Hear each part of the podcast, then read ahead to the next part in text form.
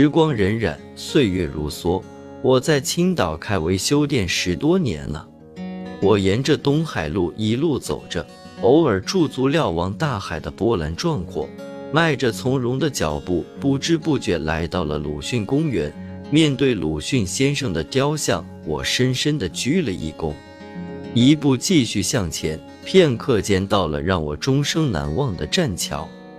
四周一群群洁白矫健的海鸥在海面上盘旋着，鸣叫着，仿佛欢迎着我这位曾经熟悉的异乡客。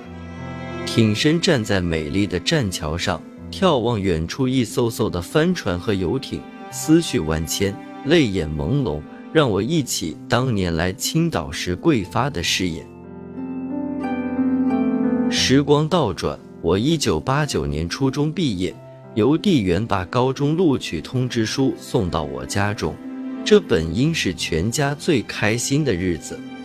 娘在小院中捧着通知书，说啥也高兴不起来，难过的泪水滴在书上。自我懂事时，这是娘第一次哭，我觉察到娘灵魂深处的纠结和无奈。哥哥要考大学了，弟弟上小学。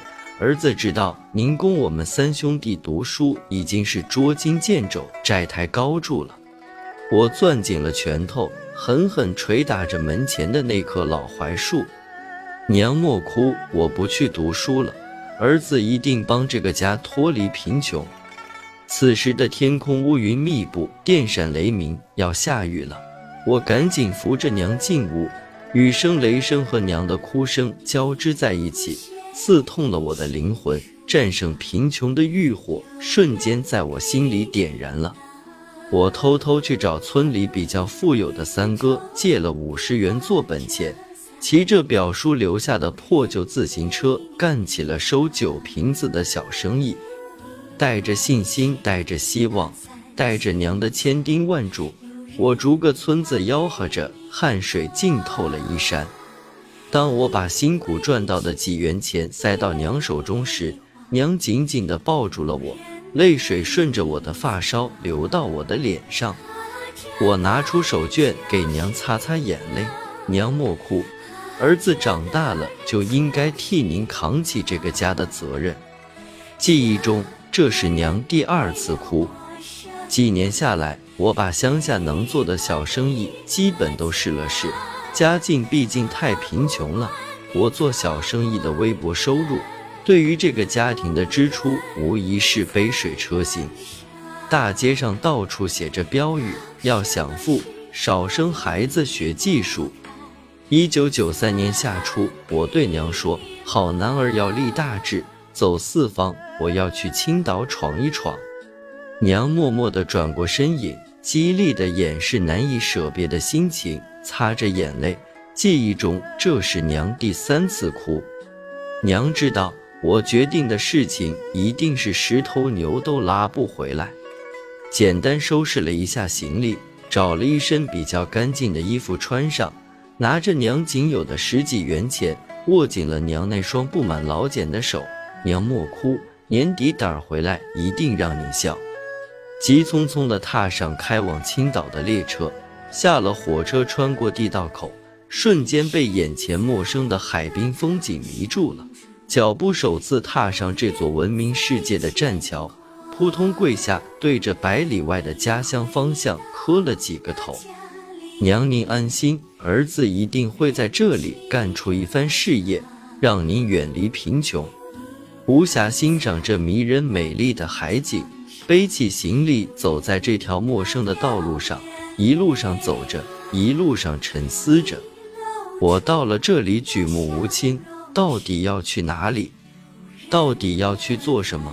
沿着这条马路走了大约一公里路程，一辆货车嘎吱停在我身边，车上下来一位戴着无色眼镜的大哥。天气这么热，小伙子，你这是去哪里呀？上车，我捎你一程。我上下打量着这位大哥。一看文质彬彬，不像坏人的样子。我犹豫了几秒后，随后跟他上了车。他问我到哪里去，我摸摸后脑勺说：“我想在这座城市打工赚钱。”大哥简单的问了问我姓名、年龄、家乡和地等。他笑了笑说：“送完货，我送你回工厂看看。你要是愿意，就留在工厂上班吧。”车上聊起来才知道他是工厂老板，和司机出来做冷饮批发业务。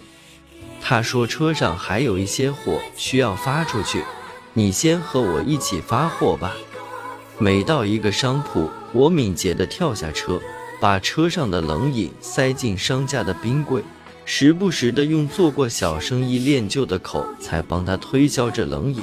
老板笑着赞美我：“小薛，你真行。”送完货，接近中午了，他让司机找个饭馆先吃饭。我第一次进饭馆用餐，就好像刘姥姥第一次进了大观园。他微笑着说：“喜欢吃什么样的饭菜？点一下。你帮我搬运这么多货，应该饿了，我请你吃饭。”我笑着应答：“随便就可以。”说真的，那是我第一次吃那么好的饭菜。几乎把菜汤都吃光了。吃完饭，跟着老板去了工厂。司机开车经过大坝，进了海上的一个小岛子，后来才知道是著名的小麦岛。老板查验了我的身份证，招呼工人帮我安顿好宿舍。那一夜，我聆听着海浪的声音，渐渐进入梦乡。那一夜，我做了一个美美的梦。吃完早饭。我去办公室找老板，让他安排我的工作。他说：“看你头脑灵活，很会说话，跟着我先熟悉工厂业务吧。”萍水相逢，我珍惜这次巧缘，跟着老板熟悉岛城各区路线及商铺地址，身上总有一股使不完的劲。第一个月，我穿破了六双布鞋。踏遍了岛城各区的道路，这座美丽的海滨城市从陌生到熟悉，我的视野拓宽了，业务量是翻倍增加。老板是看在眼里，喜在心中。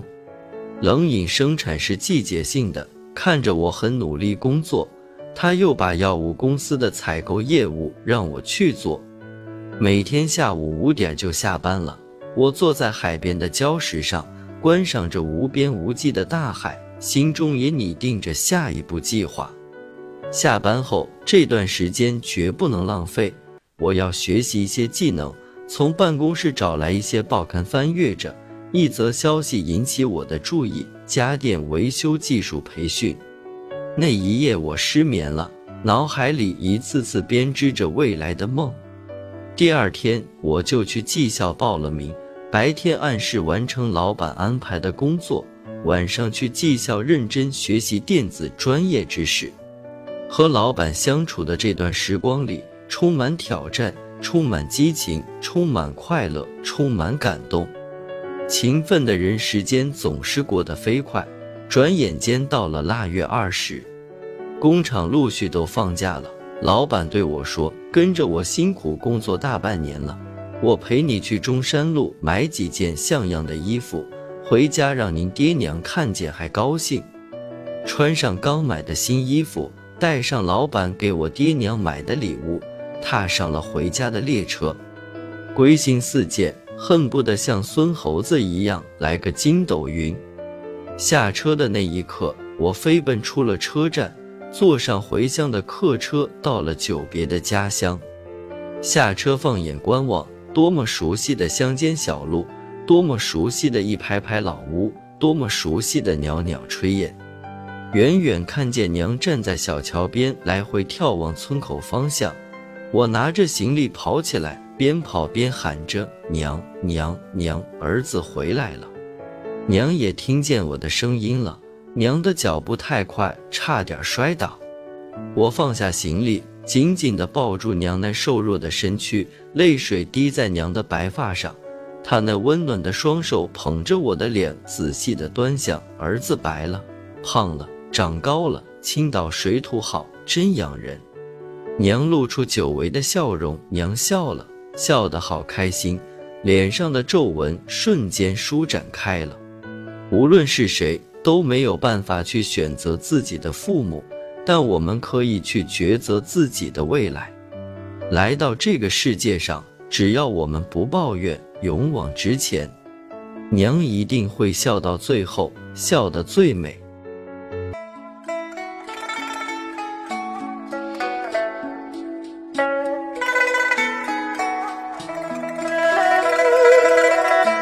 薛千友娘笑了，分享完了，大家被这优美的文字打动了吗？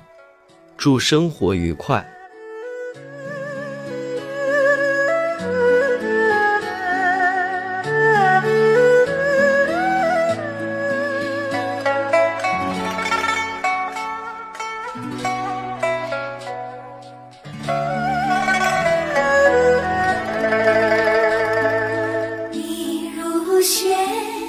这